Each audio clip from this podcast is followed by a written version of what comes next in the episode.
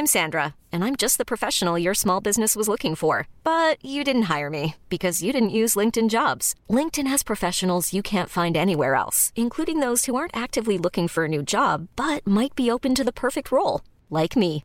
In a given month, over 70% of LinkedIn users don't visit other leading job sites. So if you're not looking on LinkedIn, you'll miss out on great candidates like Sandra. Start hiring professionals like a professional. Post your free job on linkedin.com/achieve today.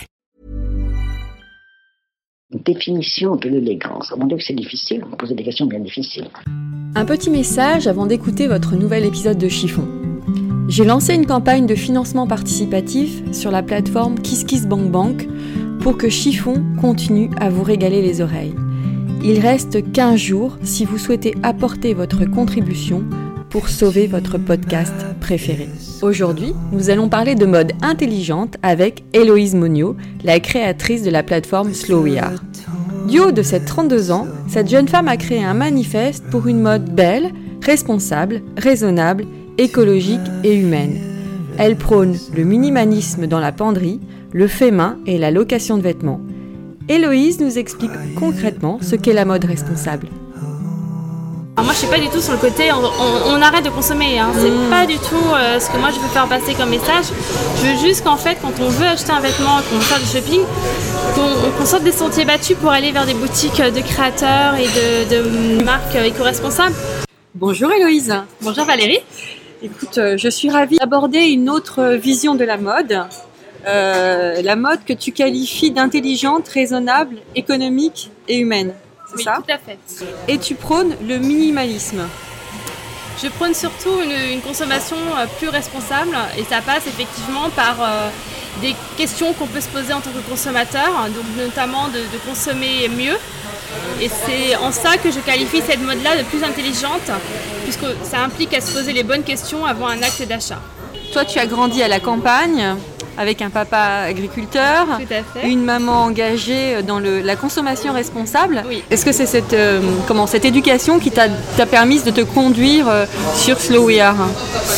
Alors, très honnêtement, je pense que oui, aujourd'hui, ça n'a pas été, euh, on va dire, euh, toujours automatique pour moi de consommer de manière responsable, parce que je pense que quand j'avais euh, euh, voilà, une vingtaine d'années, j'étais plutôt en rébellion par rapport à l'éducation qu'on m'avait donnée. Donc j'ai voulu euh, faire mes propres expériences de consommatrice, mais aussi au niveau professionnel, puisque j'ai travaillé dans des enseignes de fast Oui, fashion. j'ai vu que tu as travaillé dans le marketing, c'est ça J'ai travaillé dans le marketing, j'ai travaillé dans le prêt-à-porter, euh, dans, dans une grande enseigne euh, de, de mode pour femmes. Euh, et en fait, très rapidement, je me suis rendu compte que c'était pas très cohérent et surtout en, en cohérence avec mes propres valeurs à moi.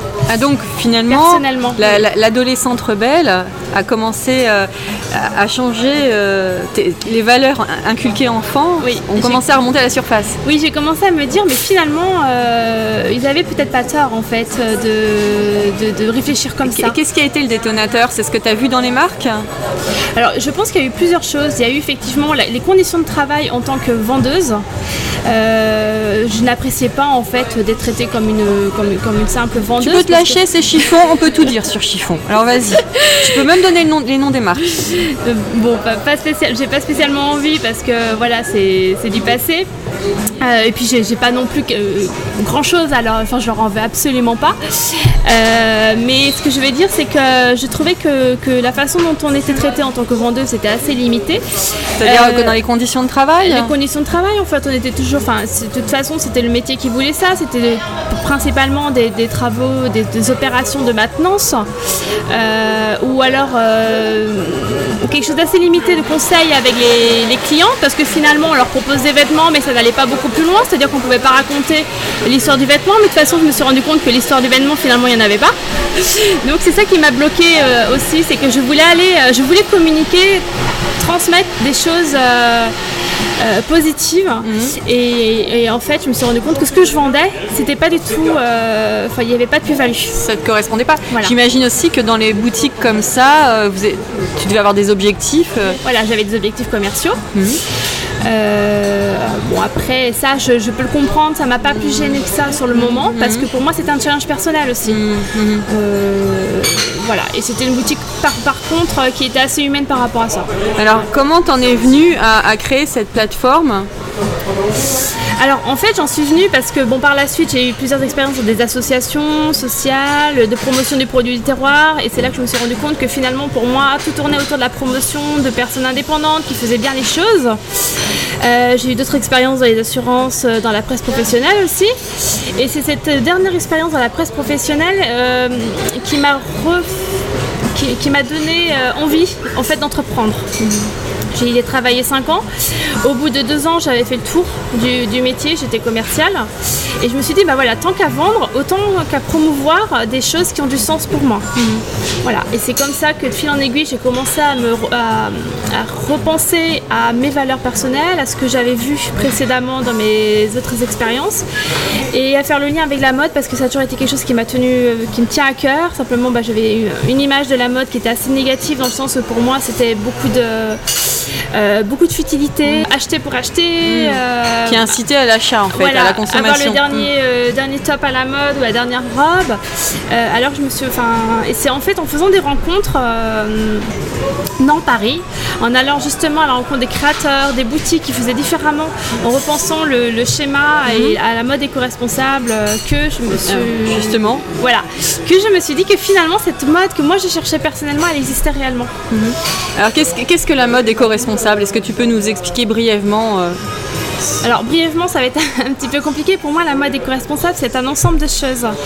Euh, c'est surtout, euh, avant tout, des vêtements qui sont fabriqués dans de bonnes conditions.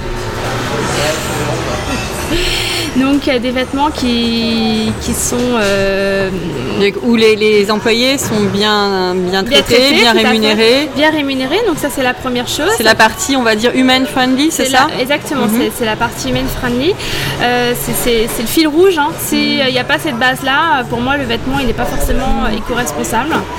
La deuxième chose, c'est euh, après, il y a des cumuls d'engagement qui Mhm. peuvent se faire. C'est-à-dire que généralement, quand un vêtement est éco-responsable, euh, il peut être écologique, il peut être en, en pièces, euh, de- en tissu recyclé. Oui.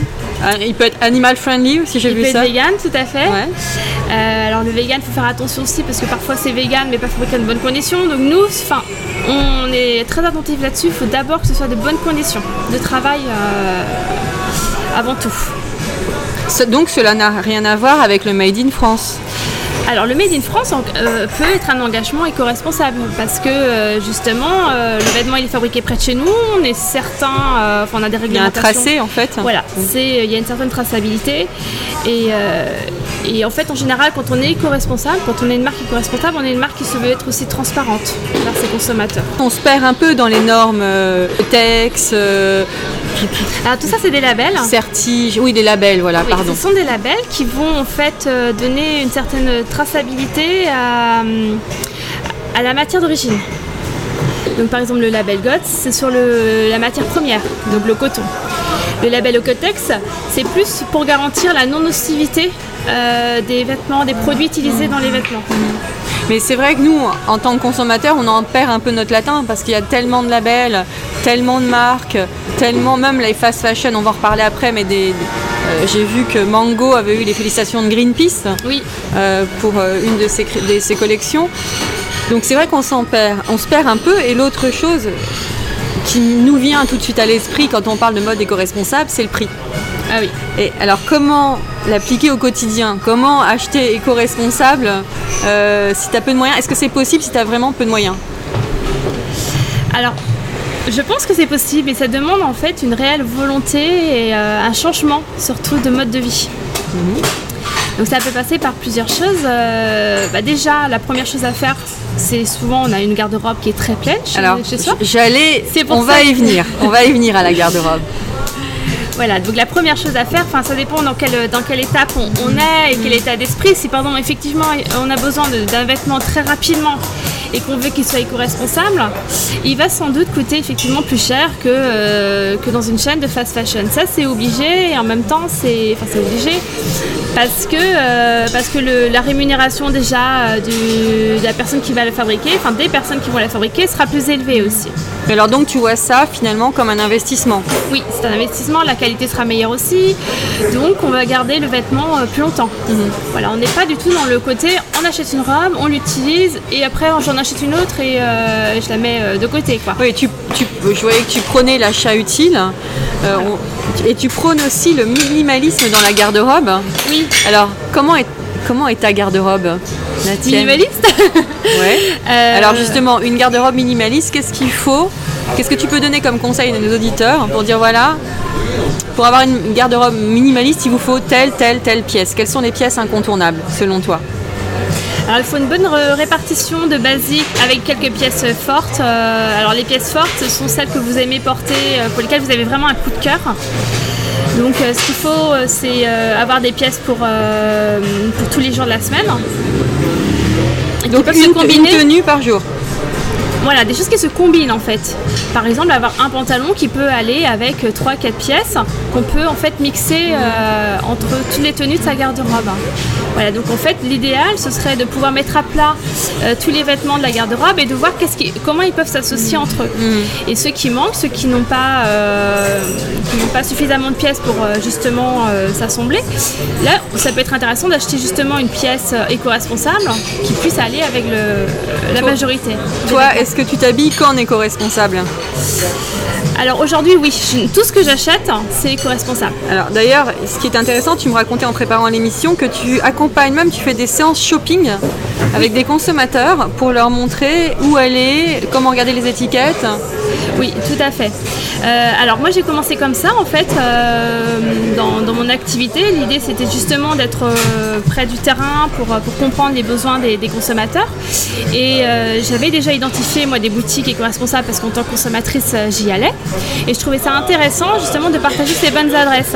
Et donc aujourd'hui je prépare des, enfin j'organise des circuits. J'en ai deux, deux, trois dans Paris. Et l'idée, c'est pendant une après-midi, on visite 4-5 boutiques euh, de mode éco-responsable avec des engagements très différents. Ça peut être du Made in France, ça peut être euh, des vêtements fabriqués en Asie, mais dans des ateliers éthiques, parce que ça existe. Euh, ça peut être des créateurs qui, euh, qui ont un petit showroom, qui n'ouvrent jamais leurs portes. Et là, pour l'occasion, bah, ils nous montrent comment, on fabrique, comment ils fabriquent leurs vêtements, leur histoire. Pour assister à ces séances, il faut s'inscrire sur le site internet, c'est ça, sur la plateforme? Oui, soit on me- m'envoie un mail pour, pour prévoir une séance avec moi, avec, soit en individuel, soit avec un groupe de copines, soit moi voilà, je, je propose aussi de temps en temps euh, des dates euh, pour organiser ça.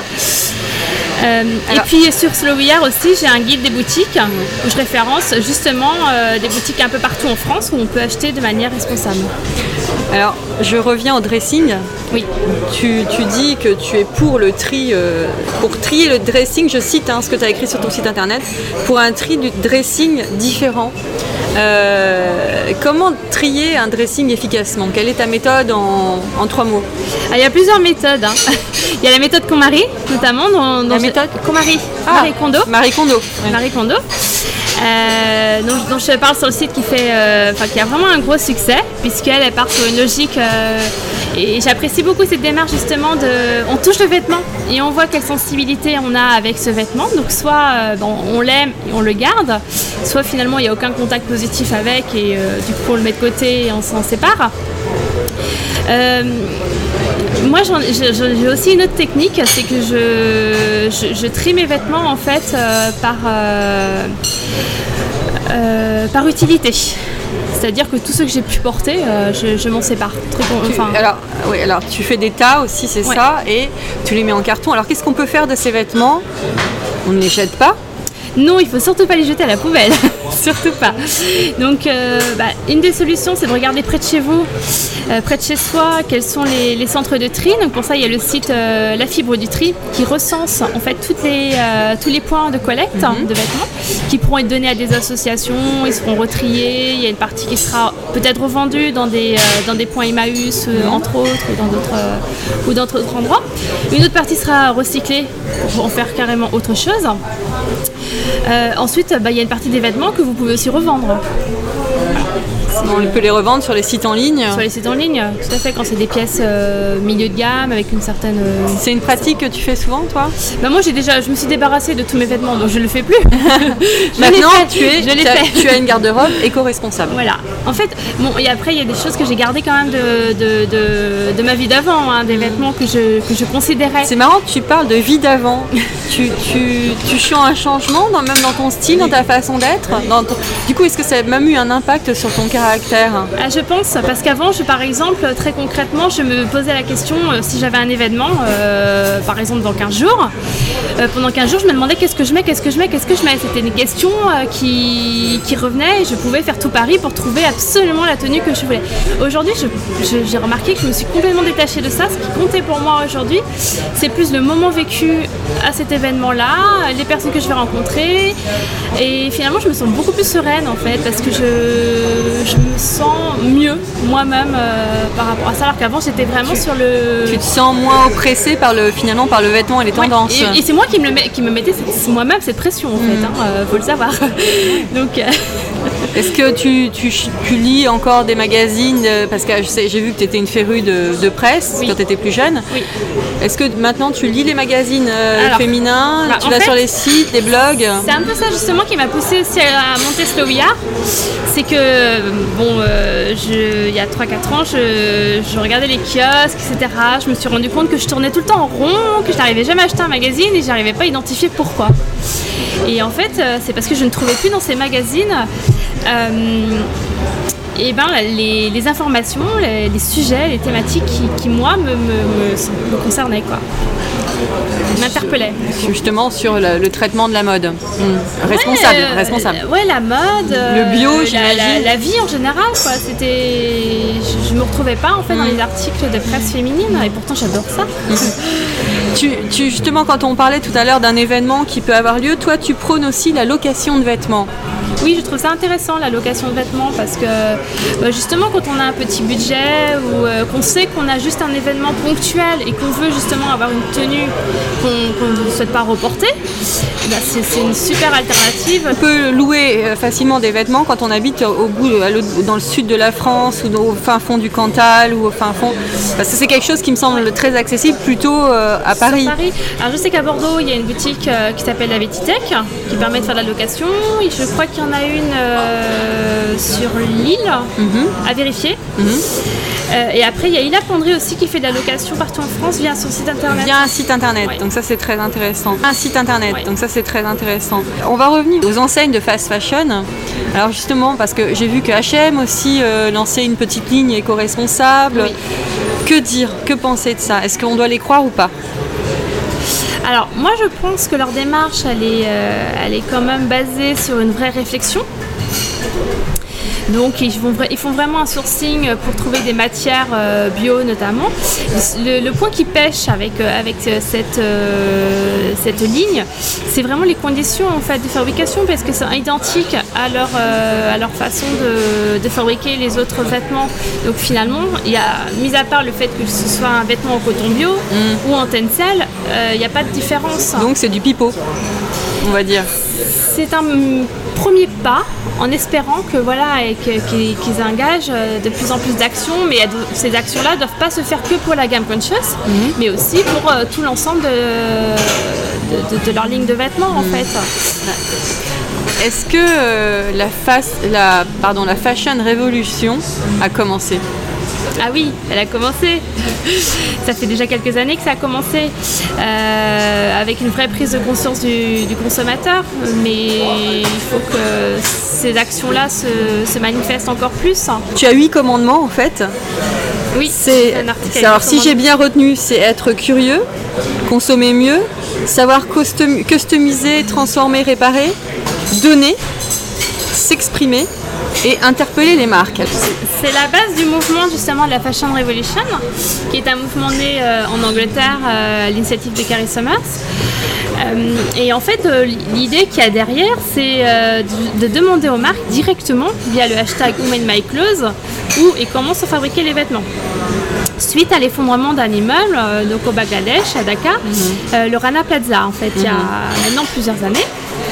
Et donc, euh, ça, ça a vraiment fait un écho Chez beaucoup de gens. ouais. chez beaucoup de personnes parce que euh, bon on avait plus ou moins conscience des conditions de travail euh, en Asie mais bon c'est loin de chez soi euh, on ferme un peu les yeux on a tendance à oublier et là finalement les, les médias euh, ont, ont quand même véhiculé, enfin, ont vraiment véhiculé le message et on a, on a vu ces, ces- ces images effroyables et euh, Mais ça a fait du tort à certaines marques d'ailleurs. Ça a Je- fait du tort à Je crois que. Gap euh, a vu son chiffre d'affaires s'effondrer, euh, H&M aussi. euh, C'est pour ça que voilà, il y a ces marques de fast fashion qui commencent à, proposer des, des gammes un peu plus euh, green Ouais.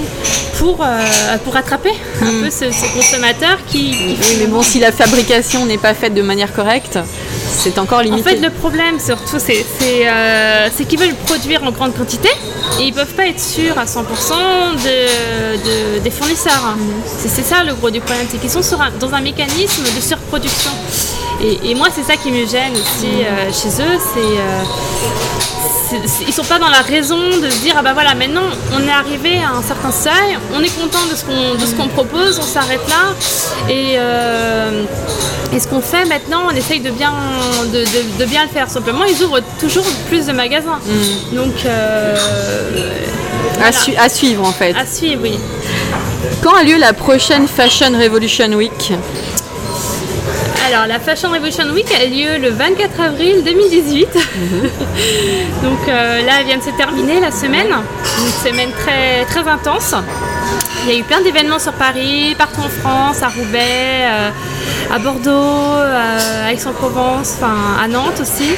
Donc c'est des... on se rend compte justement que cet événement qui était principalement avant initié par Paris se décline maintenant dans toute la France. Des- Et en- je pense qu'en Europe aussi. Oui, en Europe bien sûr. Maintenant, il y a 92 pays qui font la Fashion Revolution. Ton conseil pour être fashion responsable Alors, se faire plaisir d'abord. c'est Quand même, se quelque faire plaisir. Se faire plaisir, on parle de mode. Euh, et après, voilà, quand on a besoin de- d'acheter, quand on a envie d'acheter aussi, parce qu'il faut pas. Enfin, moi, je suis pas du tout sur le côté. On, on- on arrête de consommer. Hein. C'est Mm. pas du tout euh, ce que moi je veux faire passer comme message. Je veux juste qu'en fait, quand on veut acheter un vêtement, qu'on veut faire du shopping, qu'on sorte des sentiers battus pour aller vers des boutiques de créateurs et de, de, de- de tu- marques éco-responsables. Tu prônes le fait main et le seconde main aussi. Voilà, je le... ça c'est une alternative intéressante. Euh, pour moi, c'est pas non plus le. Enfin, j'ai pas envie de dire, bah voilà, on n'achète plus rien, on va faire du seconde main ou. Ou on tricote ça- ses, ou on tricote- ses propres pulls. Ouais, c'est pas l'idée que moi j'ai en tout cas. Euh, ça, c'est des choses qu'on peut, par exemple, on a un trou dans son pull, euh, bah, on le répare. C'est Mm. c'est du bon sens. Mais on est dans une société où tout va très vite, ou une société où on achète, on Oui. prend, on jette. Oui, alors justement, je pense que euh, en achetant un pull éco-responsable qui va coûter un petit peu plus cher, euh, qu'on va aimer, parce que justement, on va comprendre son histoire, on va, on va savoir. Mais toi, qui tu dis que les vêtements sont faits pour durer. Oui, justement. Donc, euh, c'est- là où il y a toute la logique, de- justement, de le réparer, de, le- de lui donner euh, Une âme. une âme, exactement. Donc, euh, c'est pour ça que voilà, il faut réapprendre euh, bah, ce que ça va faire nos grands-mères, qu'on a oublié, et, et pour l'appliquer. Et puis, on peut de, ça, ça donne aussi beaucoup de style à ces vêtements. Mais de- il y a- c'est une mais- petite mais- touche perso qu'on ajoute euh, très facilement, en fait. hein. Mais il y a beaucoup de filles qui te diraient Je ne sais pas tricoter, je ne sais pas coudre. Qu'est-ce que tu leur dis à ces filles? Euh, Justement, j'essaye de mettre en place des articles sur, euh, sur la plateforme pour euh, au moins expliquer comment on fout un bouton. C'est quelque chose d'assez simple. hein, euh, comment on fait un ourlet. Des choses comme ça. Ah, bon, après, euh, la meilleure solution, c'est d'essayer de, faire- de- de faire un petit atelier de couture. hein. Bah Alors, euh, je souhaite une longue vie au mouvement Slow We Are, parce que finalement, c'est un mouvement que tu as initié. Oui, exactement. C'est, une, enfin, j'essaye de créer une communauté euh, de consommatrices et de consommateurs qui, se, qui, qui veulent consommer différemment, qui, qui veulent voir dans leur garde-robe des valeurs euh, et, et donner du sens à, à la façon dont, ils- enfin, aux vêtements qu'ils portent. Et soutenir aussi tous ces acteurs, hein, de- parce qu'il y a de plus en plus de, de créateurs, de marques éco-responsables qui se lancent. Et donc l'idée, c'est justement de pouvoir les porter aussi euh, et faire en sorte que ce mouvement dure longtemps. Merci Héloïse. Avec plaisir, Valérie. Et voilà, un nouvel épisode de Chiffon qui s'achève. Je vous donne rendez-vous vendredi prochain avec un homme ou une femme en France ou à l'étranger, je ne vous en dis pas plus. En tous les cas, je voulais déjà remercier tous les gens qui ont contribué à la cagnotte Kiss Bank Bank. Ce projet est un peu dingue, mais nous allons y arriver. Merci, merci à vous, car Chiffon existe grâce à vous. À vendredi.